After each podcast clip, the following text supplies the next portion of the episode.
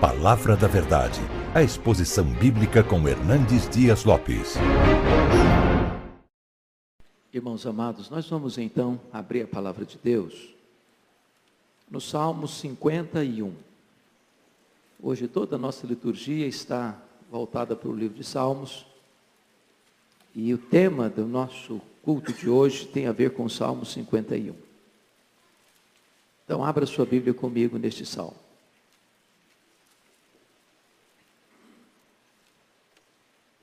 Esse é um salmo de Davi, é a expressão da sua confissão e do seu arrependimento. Mormente diante do seu pecado de adultério com Batseba. E ele diz assim: Compadece-te de mim, ó Deus, segundo a tua benignidade e segundo a multidão das tuas misericórdias, apaga as minhas transgressões. Lava-me completamente da minha iniquidade e purifica-me do meu pecado. Pois eu conheço as minhas transgressões e o meu pecado está sempre diante de mim. Pequei contra ti, contra ti somente e fiz o que é mal perante os teus olhos, de maneira que serás tido por justo no teu falar e puro no teu julgar. Eu nasci na iniquidade, e em pecado me concebeu minha mãe. Eis que te comprases, na verdade, no íntimo, e no recôndito me fazes conhecer a sabedoria. Purifica-me com isopo, e ficarei limpo. Lava-me, e ficarei mais alvo que a neve. Faz-me ouvir júbilo e alegria, para que exultem os ossos que esmagaste. Esconde o rosto dos meus pecados e apaga todas as minhas iniquidades. Cria em mim, ó Deus, um coração puro e renova dentro em mim um espírito inabalável. Não me repulses da tua presença, nem me retires o teu Santo Espírito. Restitui-me a alegria da salvação e sustenta-me com um espírito voluntário. Então ensinarei aos transgressores os teus caminhos e os pecadores se converterão a ti. Livra-me dos crimes de sangue, ó Deus, Deus da minha salvação, e a minha língua exultará a tua justiça. Abre, Senhor, os meus lábios, e a minha boca manifestará os teus louvores. Pois não te comprases em sacrifícios, do contrário, eu te os daria. E não te agradas de holocaustos. Sacrifícios agradáveis a Deus são espírito quebrantado, coração compungido e contrito, não desprezarás, ó Deus. Faze bem a Sião, segundo a tua boa vontade, edifica os muros de Jerusalém. Então te agradarás dos sacrifícios de justiça, dos holocaustos e das ofertas queimadas, e sobre o teu altar se oferecerão novilhos. Eu quero tratar sobre o tema arrependimento, o caminho da restauração. Arrependimento, o caminho da restauração. Diz os entendidos que os homens gostam de olhar e as mulheres gostam de ser olhadas. Porque uma mulher estava se banhando de janela aberta. E porque um homem estava olhando para uma janela aberta, uma tragédia aconteceu. E este salmo retrata o arrependimento e a confissão daquele que caiu nessa tragédia. Registra a agonia de Davi após o seu terrível crime de adultério e de assassinato. Diz a Bíblia que Davi viu essa mulher, Batseba, que ele cobiçou essa mulher, que ele adulterou com essa mulher, que ele matou o marido dessa mulher, que ele casou-se com essa mulher para tentar esconder o seu pecado. E nesta trama toda, ele arquiteta quatro planos para encobrir o seu pecado. Primeiro plano, plano A. Quando a mulher informou a ele que ela estava grávida, e o marido dela estava na guerra, longe de casa, E a gravidez ia se tornar notória, inevitavelmente. E a verdade viria à tona, primeiro plano dele, dar férias ao marido de Batseba. Esse cara não pode continuar na guerra, tem que vir para casa. Tem que tirar férias, e aí ninguém vai descobrir que esse menino é meu. Naquela época não tinha DNA, ninguém suspeitava dessas coisas. Então eu vou estar livre do meu crime. O plano B fracassou. Aí partiu para o plano A, fracassou. Aí partiu para o plano B: dar um banquete ao marido Batseba. Uma hipocrisia deslavada. Tentando demonstrar para Urias que ele era o soldado mais querido do exército. Que ele era distinguido dentre os seus pares. Mandou chamá-lo, fez uma festa para ele, deu um banquete para ele, serviu os melhores vinhos da época para ele mas Urias, mesmo bêbado, não foi para casa. O plano B fracassou. Aí ele parte para o plano C. Ele planeja maquiavelicamente o assassinato de Urias, marido de Batseba. Escreveu uma carta para o seu comandante Joabe, selou a carta e entregou a carta ao portador. O portador da carta era Urias, o homem que, que haveria de morrer. Ele carrega a estratégia da sua própria morte. E diz para Joab: bota esse cara na frente da batalha e não bota ninguém para protegê-lo. O homem vai morrer e quem morre em guerra ninguém suspeita. E assim a Bíblia diz que Joab fez. E agora Joab manda o recado para Davi, diz: olha, Informa lá o Davi que nós tivemos algumas perdas. Morreram mais gente. Mas a hora que o rei fica irado, com a notícia que morreu muita gente, e o rei pensar que foi falta de sabedoria estratégica militar da minha parte, só informa esse detalhe para ele: também morreu teu servo Urias. Isso vai ser a senha para ele não ficar irado. E quando Davi recebe a notícia, Davi manda dizer para o Joab, não, fica tranquilo, em guerra é assim mesmo, uns morrem, outros vivem, então fica tranquilo, isso acontece, descansa o coração, está tudo bem. Quarto plano, plano D. Quando a viúva terminou o seu luto, ele resolve amparar a coitadinha. E resolve casar com ela. E assim, tudo estava meticulosamente planejado para que ninguém descobrisse o adultério dele, para ninguém descobrir o assassinato dele, para ninguém descobrir que o menino que haveria de nascer era filho dele. Tudo parecia perfeito. Todas as provas do seu crime foram aparentemente destruídas. Só uma coisa Davi não contava. Diz segundo Samuel 11, 27. Porém, esta coisa que Davi fez pareceu mal aos olhos do Senhor. Essa é a tragédia do pecado. Porque se ninguém vê, Deus viu. E ainda que todos não vejam, se Deus viu,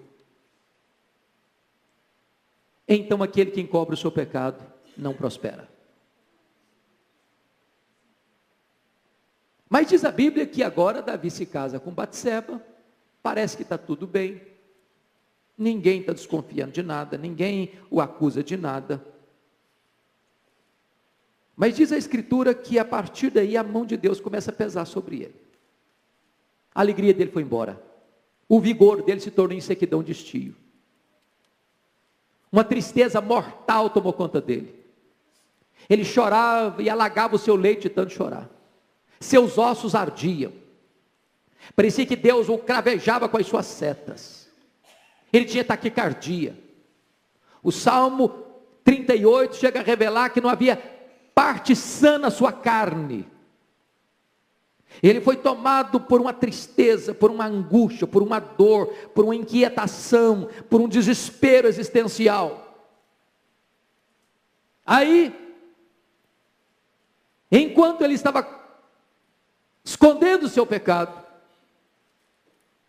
Deus manda ao palácio o profeta Natan. E Natan era um comunicador extraordinário. Natan não começa botando o dedo em riste, acusando o rei de algum pecado.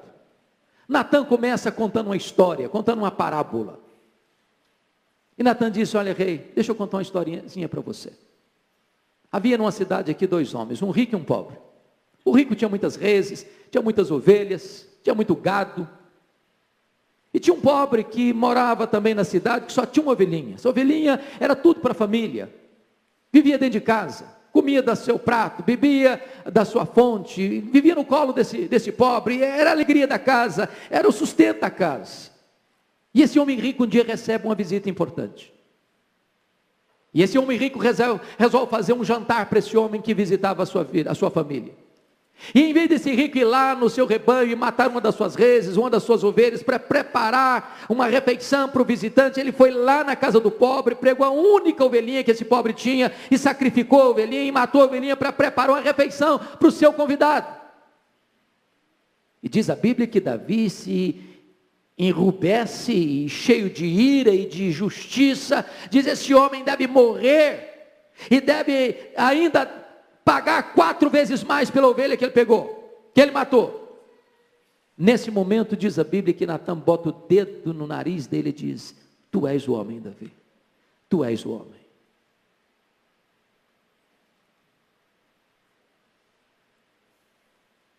Deus te deu reino, Deus te deu riquezas, Deus te deu glórias, e tu tomaste a mulher do teu soldado, tu o mataste com a espada dos Amonitas. Diz a Escritura que Davi então toma uma decisão: pequei contra Deus, pequei contra Deus.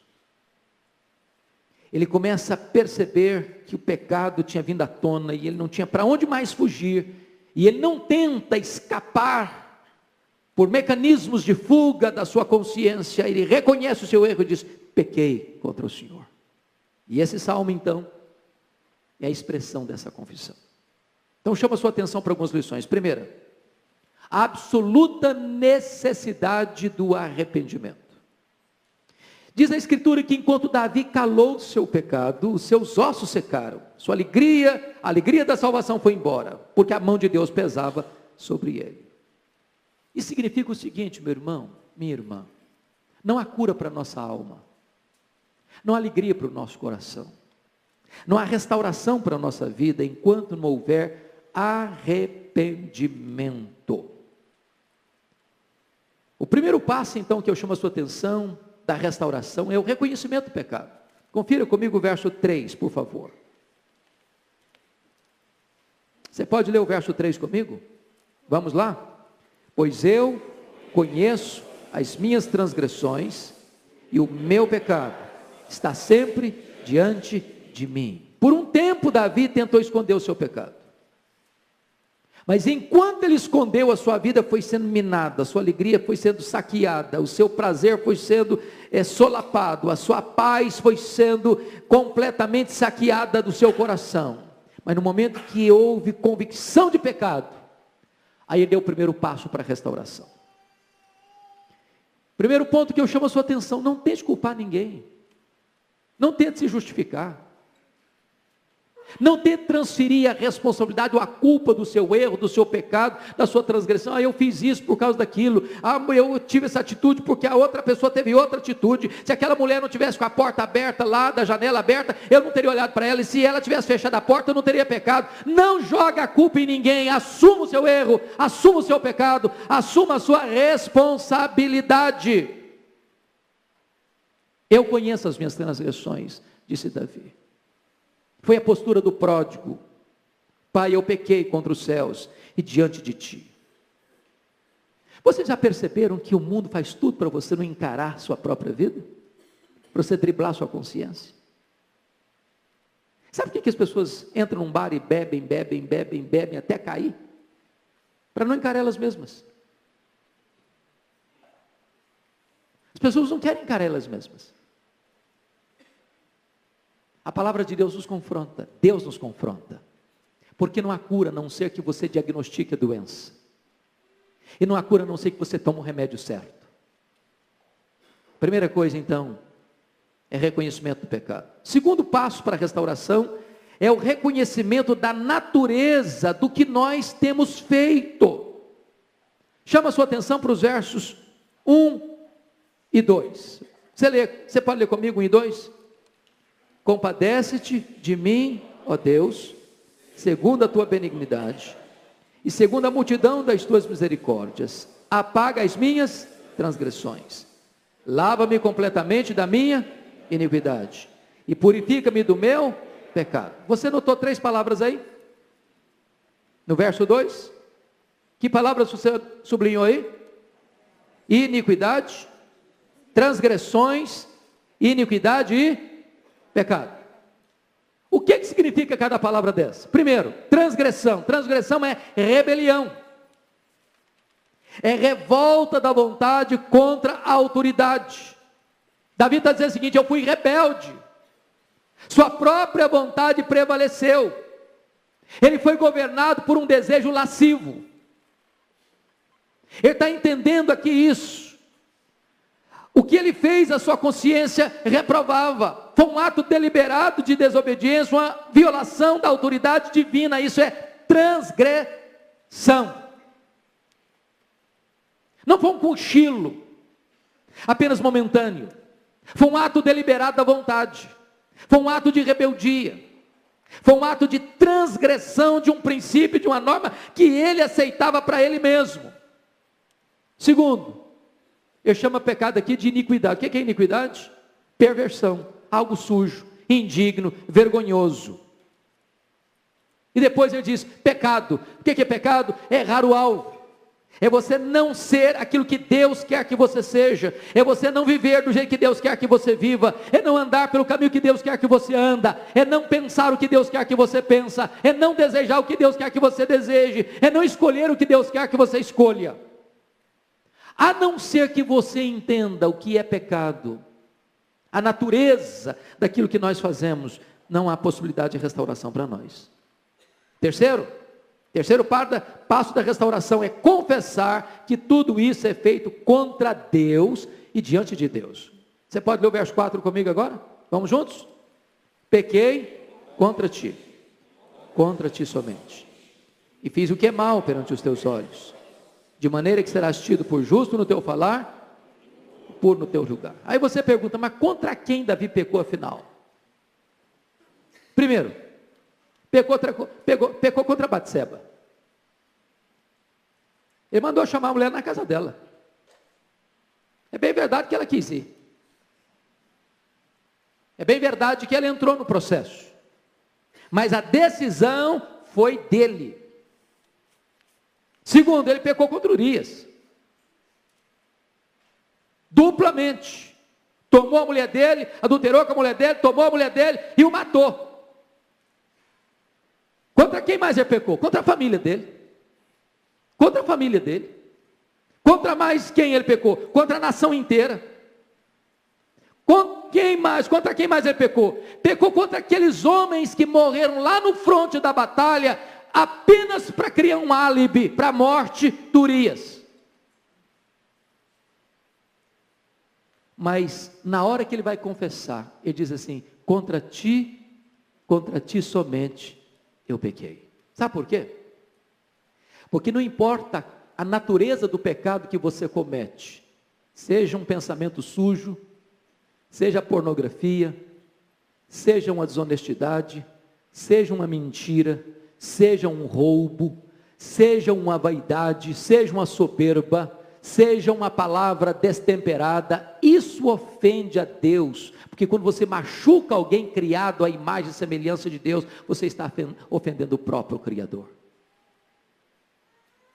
Você está atingindo a própria criação de Deus, você está interferindo na própria providência de Deus, e Deus vela por aqueles que são seus, e quando você fere alguém de Deus, você está ferindo o próprio coração de Deus. Por isso ele diz: contra ti, contra ti somente, eu pequei. Agora notem, notem uma coisa importante: quarto lugar, quarto passo da restauração é o reconhecimento de que nós não temos nenhuma desculpa e nenhum direito diante de Deus. Volte os seus olhos comigo para o verso 4, a parte B. De maneira que serás tido por justo no teu falar e puro no teu julgar. Sabe o que ele está dizendo? Deus, eu não chego aqui com desculpas, eu não chego aqui achando que eu mereço alguma coisa, Deus, mas o senhor, o senhor tem que lembrar o seguinte, eu deslize, esse deslize aqui, mas o senhor tem que lembrar também que eu fiz tanta coisa boa, e a Deus eu tenho crédito aí com o senhor, então vamos botar isso na balança, porque no final das contas eu vou ter até ainda mais crédito para reivindicar, então o senhor não leva em conta o que eu estou fazendo não, porque eu sou um cara legal, sou um cara bom, eu sou uma pessoa maravilhosa, o senhor sabe disso, as virtudes que eu tenho, o senhor sabe como eu sou um cara sério, um cara honesto, um cara sincero, o senhor sabe que nas outras áreas da vida eu sou um adorador, eu até componho músicas para adoração do teu nome, nome, eu até lidero o teu povo na adoração, eu sou uma bênção, Deus. Então o Senhor releva o que eu fiz. Não é assim que ele se aproxima.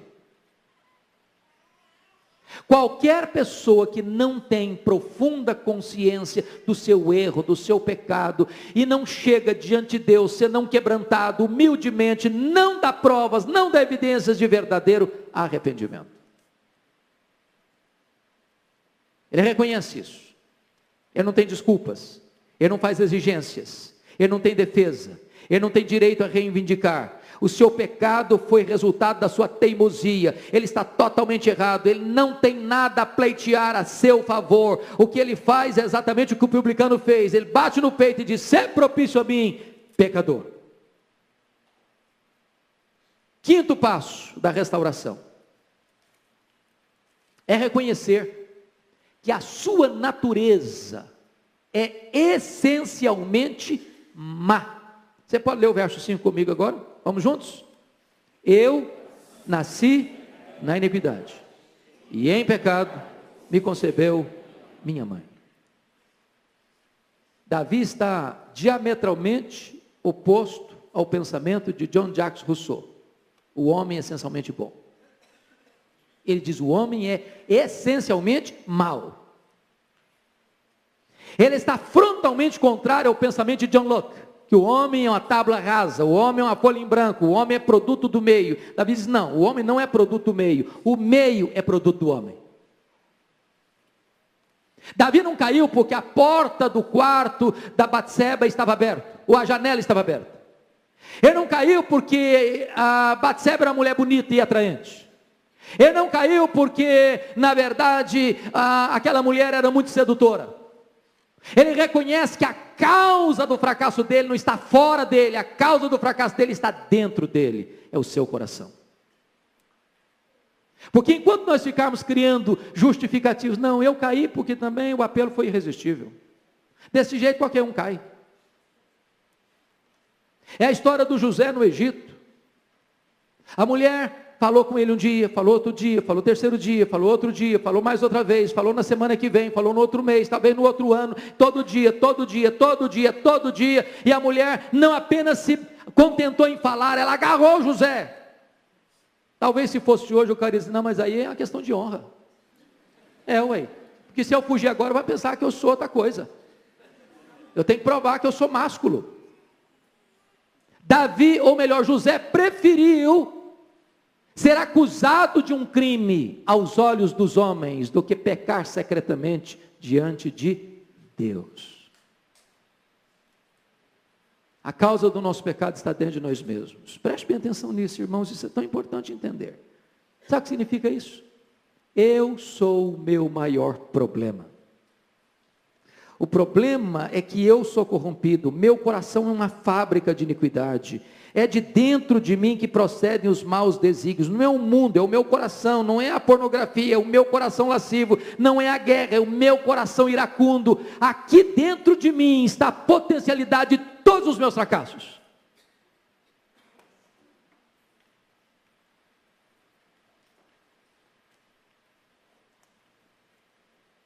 Muito bem. Esse é o primeiro ponto. Vamos ao segundo ponto do texto. O anseio profundo pelo perdão de Deus.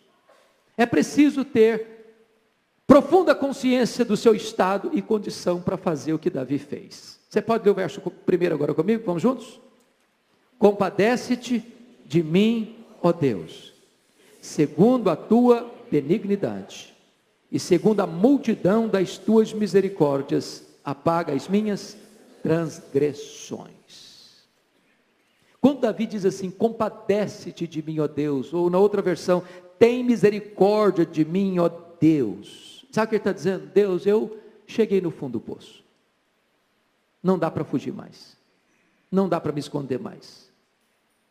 Não dá para botar uma máscara mais e dizer que está tudo bem. Eu não aguento mais conviver comigo mesmo. Eu não tolero mais dormir todo dia com a minha consciência. Eu não aguento mais. Então, Deus, eu não dou conta desse negócio. Eu não sei sair dessa. Eu não tenho forças. Eu não tenho poder para limpar meu próprio coração. Eu não tenho poder para quietar minha própria consciência. Eu não tenho poder para aplacar a dor da minha própria alma. Então, meu Deus, tem misericórdia de mim. Então, meu Deus, lança o teu coração na minha miséria. Então, meu Deus, sofre comigo a minha dor e vem cá e me tira desse poço, me tira dessa escuridão, me quebra essas algemas, rompe esses grilhões, abre, meu Deus, as portas dessa cadeia. Eu não aguento mais, tem misericórdia de mim. Irmãos, notem isso. Davi é rico, Davi é rei, Davi é poderoso, Davi é famoso. Mas nada disso, as vestes reais, a coroa, o prestígio, as glórias, as riquezas, as mesas fartas, o luxo, nada disso aplaca a dor, aquieta a alma, sossega o coração desse cara. Nada. Ele não tem paz, ele não tem prazer, ele não tem alegria, os ossos queimam, as lágrimas rolam, o coração bate pesado, a alma está aflita, a mão de Deus pesa sobre ele, ele precisa de perdão e ele não tem outra coisa a dizer: Senhor, tem misericórdia de mim. Talvez você diga, ah, mas pastor, isso é para um cara que comete o que Davi cometeu, ele adulterou, ele, ele escondeu, ele matou o marido da mulher, mas eu, eu não tenho coisa tão terrível assim, não. Minhas, minhas coisas são pequenininhas. Tem nada para esconder, minha vida é até legal. Deixa eu dizer uma coisa para você. A Bíblia diz assim: Amarás o Senhor teu Deus de todo o teu coração, de toda a tua força, de toda a tua alma, de todo o teu entendimento, e ao teu próximo como a ti mesmo. Eu pergunto a você: você tem feito isso? Você tem feito isso? Se você não tem feito, como eu não tenho feito, então nós somos culpados.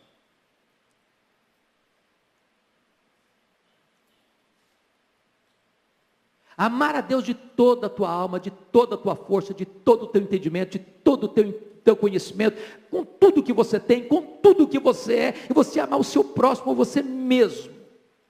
Esse é o grande mandamento, essa é a essência da lei de Deus. Sabe o que é pecado? É errar o alvo. E qual é o alvo da nossa vida? Viver para a glória de Deus. E se eu não vivo para a glória de Deus, eu estou errando o alvo, eu estou pecando, eu careço da misericórdia de Deus. Então, por mais virtuoso que você seja nesta noite, por mais benemérito que você seja nesta noite, por mais perto de Deus que você pensa que você anda nesta noite, por mais extraordinária que seja a sua experiência, por mais poderoso que seja o seu testemunho nesta noite, todos nós estamos debaixo da autoridade desse texto e precisamos clamar: tem misericórdia de mim, ó Deus.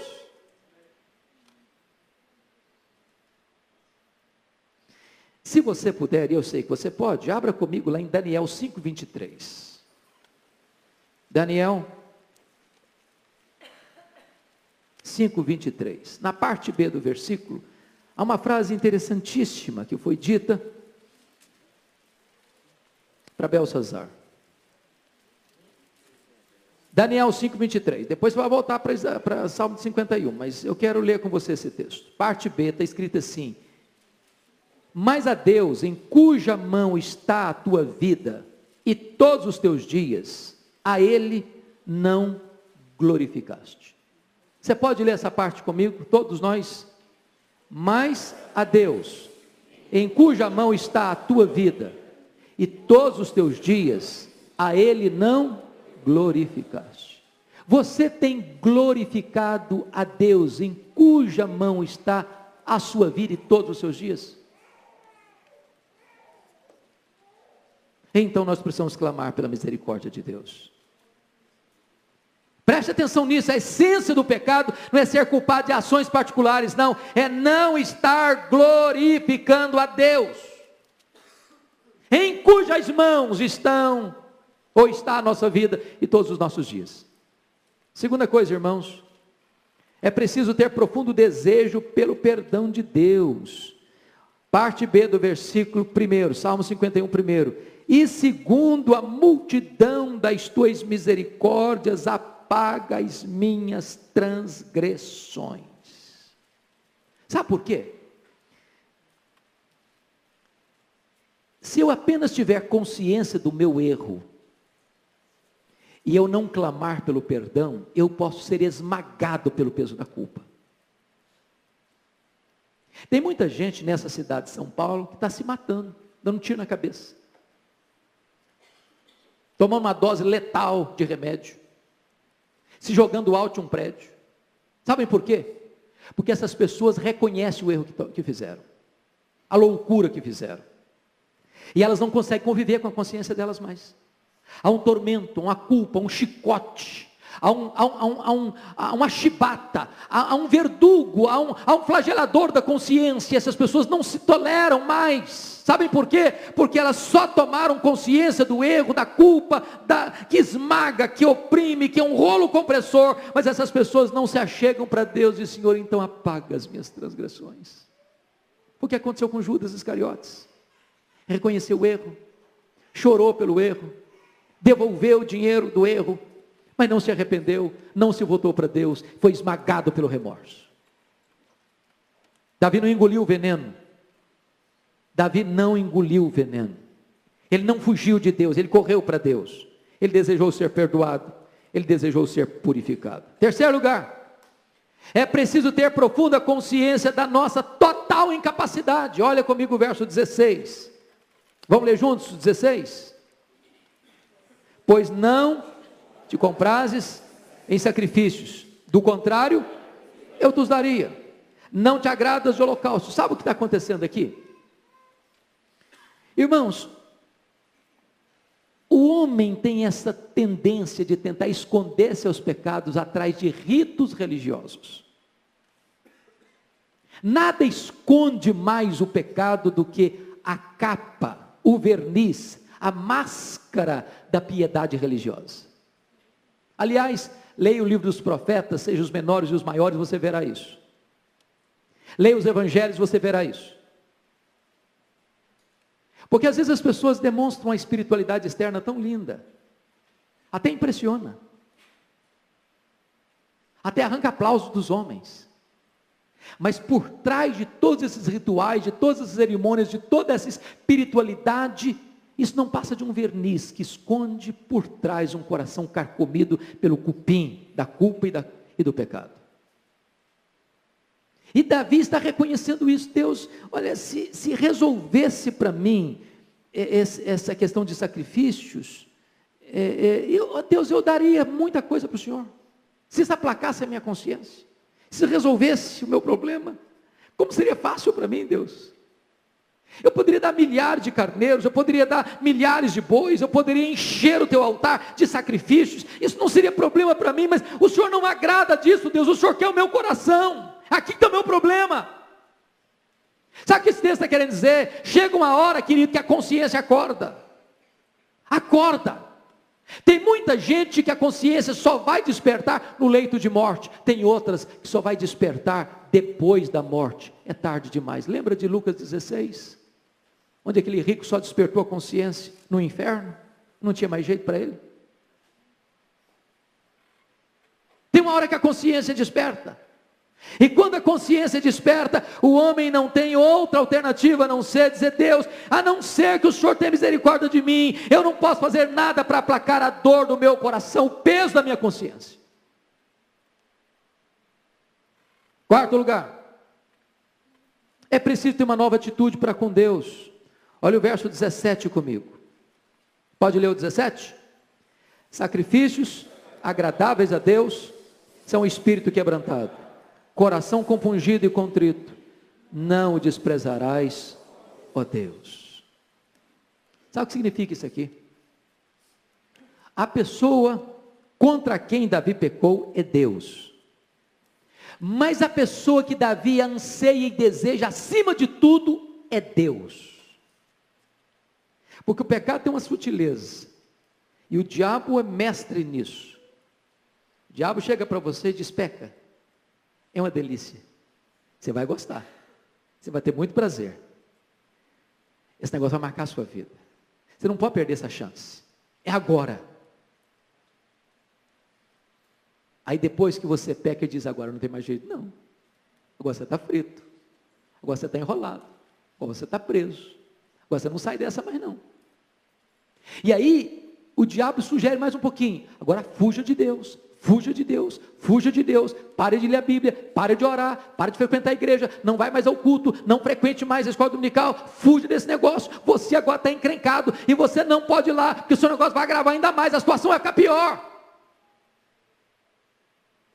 Aquele que anseia por restauração, ele ao pecar não foge de Deus, ele corre para Deus. Ele não faz como Adão lá no Éden, ele fugiu de Deus.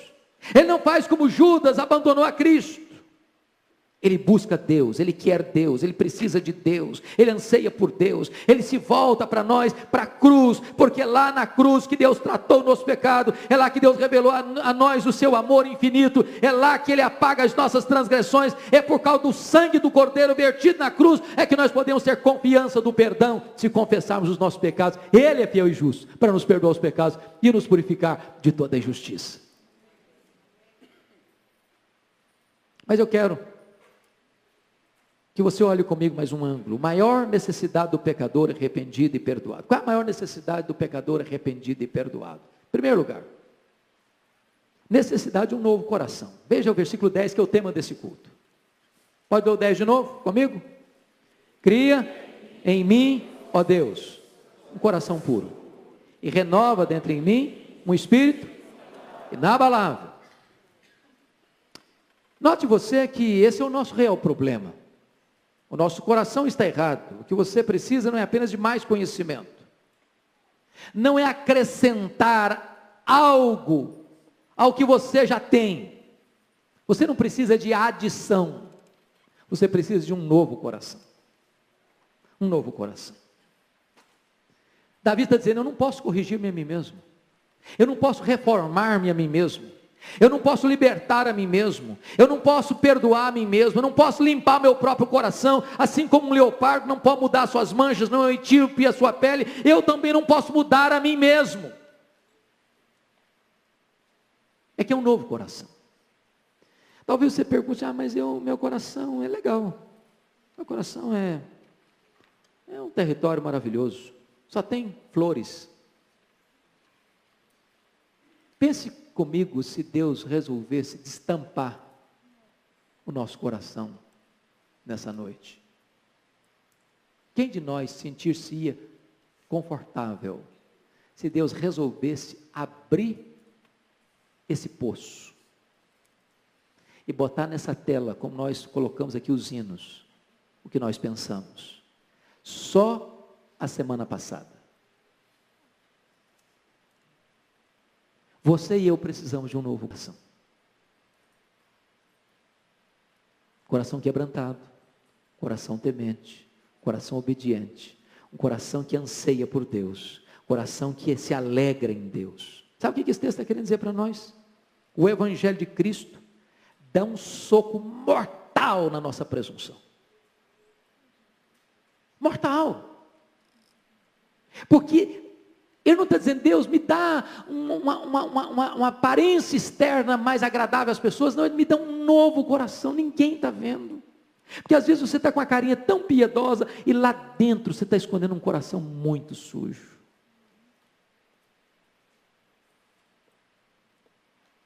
Eu estava pregando em Belém ontem. E veio um casal muito simpático, muito querido, muito amável, me abraçou e fez festa comigo. O pastor disse depois para mim: Eu estou tratando desse casal. Esse homem, ele tem uma dependência terrível de pornografia. Ele trai a esposa.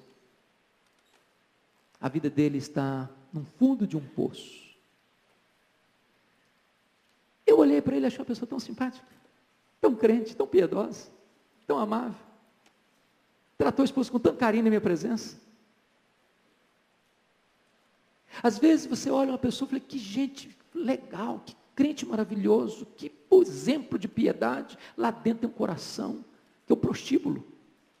Um prostíbulo, ambulante. A pessoa chega na igreja, canta os cânticos de Sião, chega em casa, navega pelas águas turvas da pornografia. E este homem não tem outra atitude, meu Deus, o Senhor, o Senhor tem misericórdia de mim, Senhor Deus, o Senhor me dá um coração diferente, me dá um coração novo, Deus. Um coração novo, faz uma coisa radical em mim, faz uma cirurgia profunda de transplante. Segundo lugar, quais são as razões para termos um novo coração? Veja comigo. Primeiro, por causa da infidelidade, da insinceridade da nossa natureza. Você pode ler o verso 6 comigo agora? Vamos lá? Eis que te comprases, na verdade, no íntimo, no recôndito me fazes conhecer a sabedoria. Ô, gente, verdade na boca tem muita gente que tem. Você olha o cara, você conversa com o cara, você fica admirado, que bênção. O cara tem uma teologia maravilhosa. O cara sabe a Bíblia de capa a capa. O cara tem uma ortodoxia irretocável. O cara tem um palavreado que é uma santidade total. Só que Deus vê a verdade no íntimo. E aí, às vezes, aquilo que a gente aplaude, Deus abomina. Aquilo que a gente, a gente diz, está legal, diz, olha, está zerado. Deus quer verdade no íntimo. Em outras palavras, não dá para botar uma máscara na presença de Deus. Não dá para viver com verniz na presença de Deus. Não dá para viver de aparências na presença de Deus. Na presença de Deus você está desnudado. Eu estou desnudado. Ele quer verdade no íntimo. Não adianta fingir nem usar máscara. Segundo, por que, que nós devemos ter um novo coração? Por causa da nossa falta de sabedoria. Olha o versículo 6, parte B. E no recôndito me fazes conhecer a sabedoria. Sabe o que é sabedoria? É fazer as escolhas certas. Porque às vezes a gente sabe que deve fazer o certo, mas faz a escolha errada. Por causa de quê? Por causa da inclinação errada do coração. Você já fez alguma coisa que você sabia que era errado e fez assim mesmo? Claro que fez. Claro que fez. A não ser que Deus nos ensine, a não ser que Deus nos dê poder, nós vamos saber o que é certo e vamos fazer o que é errado. Terceiro, por que, que nós devemos ter um novo coração? Por causa da nossa incapacidade de mudarmos a nós mesmos. Versículo 10: Crie em mim, ó Deus, um novo coração. Renova dentro em mim um espírito inabalável. Sabe o que Davi está querendo admitir aqui? O problema de Davi não era Batseba, não. O problema de Davi era o coração dele. Porque se não mudar o coração dele, hoje é Batseba, amanhã é outra, amanhã é outra, amanhã é outra, é outra, é outra, é outra. Seu problema não é seu marido, não é sua mulher, não é seu filho, não é seus pais, não é seu vizinho, não é seu patrão, não é seu concorrente, não é. Seu problema é o seu coração. Não adianta você eliminar alguém do caminho, se o seu coração não mudou, amanhã surge outro problema, amanhã surge outra situação, e você vai de queda em queda.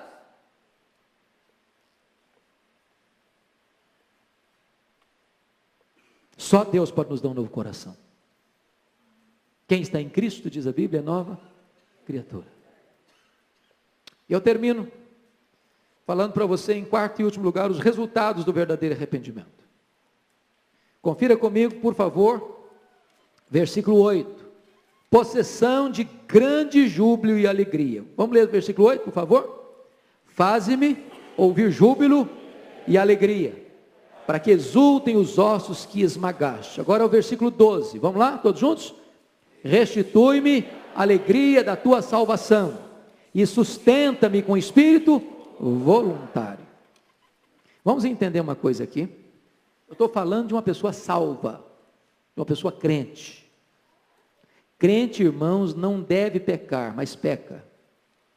Crente não deve cair, mas cai.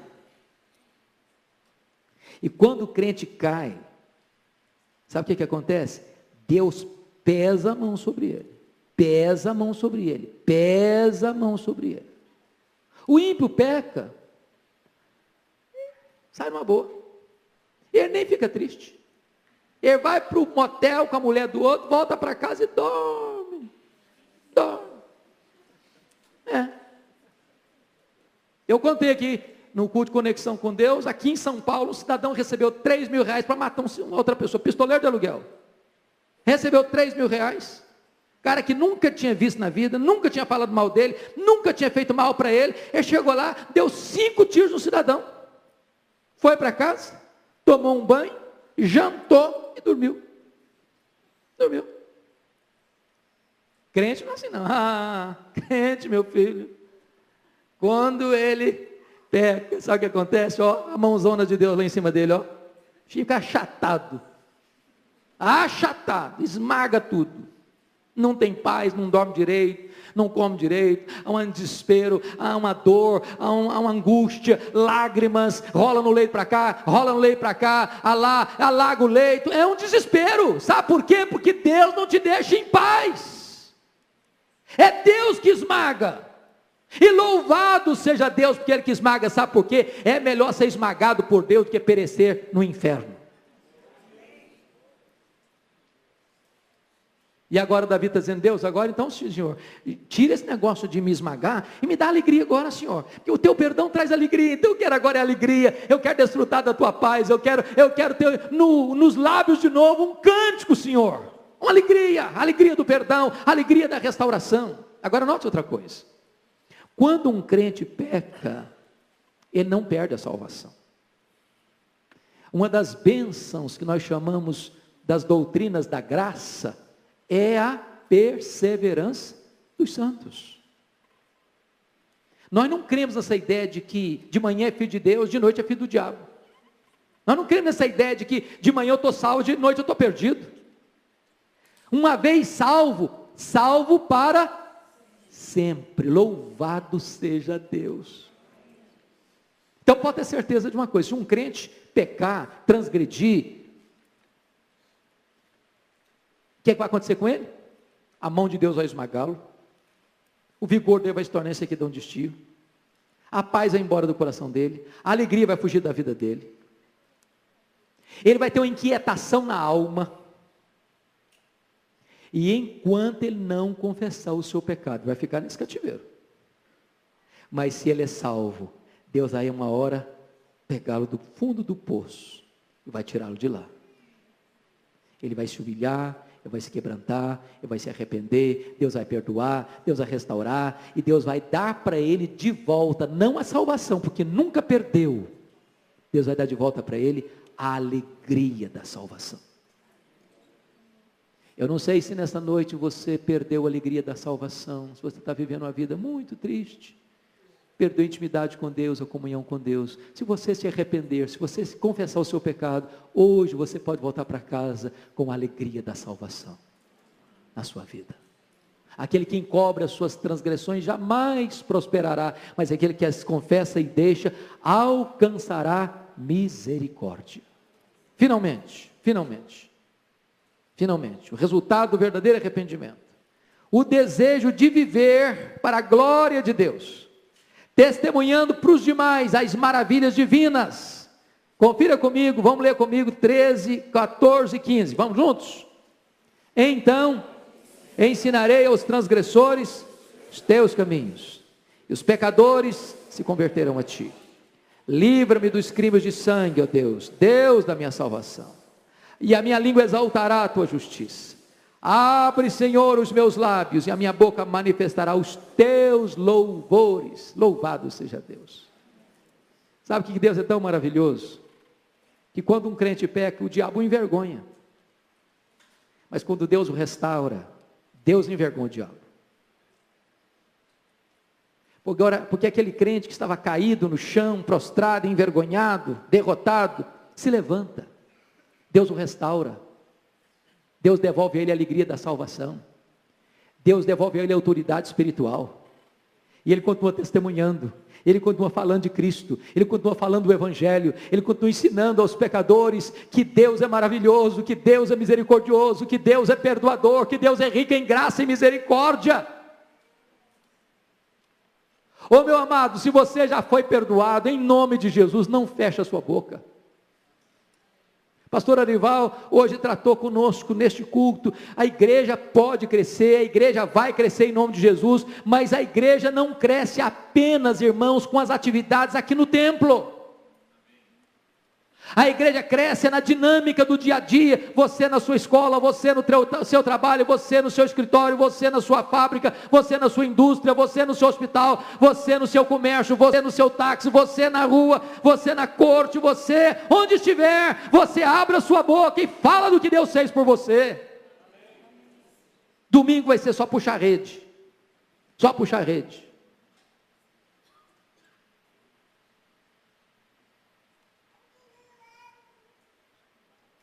Davi não quer mais viver se escondendo de Deus, ele quer viver para agradar a Deus. E viver para agradar a Deus, irmãos, é viver testemunhando para as outras pessoas o que Deus fez na nossa vida e por nós. Davi não quer mais ser pedra de tropeço, ele quer ser instrumento de bênção para os outros. Ele não quer viver mais nas trevas, ele quer se revelar a outros a luz de Deus. Eu concluo fazendo uma pergunta para você. Você que está aqui hoje é uma pessoa salva por Jesus? Você já tem a salvação? Você que está aqui hoje, num dado momento da sua vida, pecou contra Deus, entristeceu o Espírito Santo, perdeu a alegria da salvação? Você nesta noite quer voltar-se para Deus e confessar o seu pecado? E tomar posse da restauração e da alegria da vida eterna. Feche seus olhos, curva sua fronte, por favor. Vamos falar com Deus.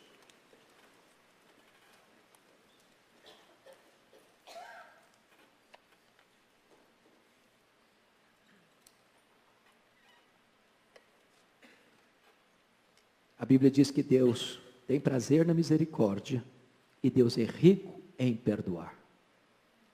Ele é o Deus de toda graça. É o Deus que levanta o caído. É o Deus que tira você do monturo e faz assentar, faz você assentar entre os príncipes. É o Deus que apaga as suas transgressões e dos seus pecados não mais se lembra. É o Deus que pega os seus pecados e os lança nas profundezas do mar. É o Deus que desfaz as suas iniquidades como a névoa. É o Deus que limpa você. Porque o sangue de Jesus nos purifica de todo o pecado. Hoje você pode sair daqui perdoado, lavado no sangue do Cordeiro. Hoje você pode sair daqui tomando posse da alegria da salvação.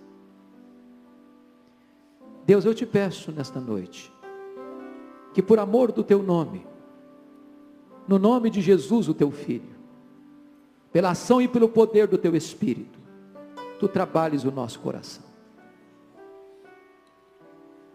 Que tu nos convenças, Deus, do pecado, para que não continuemos essa marcha em glória de tentar esconder o nosso pecado, mas dá-nos força para vencê-lo e aquilo que nós não podemos fazer, que tu nos transformes, nos dando um novo coração.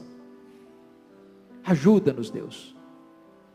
A partir de hoje já temos um novo coração, vivendo em novidade de vida. Uma vida digna do teu nome. Santifica a tua igreja. Alegra a alma da tua igreja. Fortalece a tua igreja.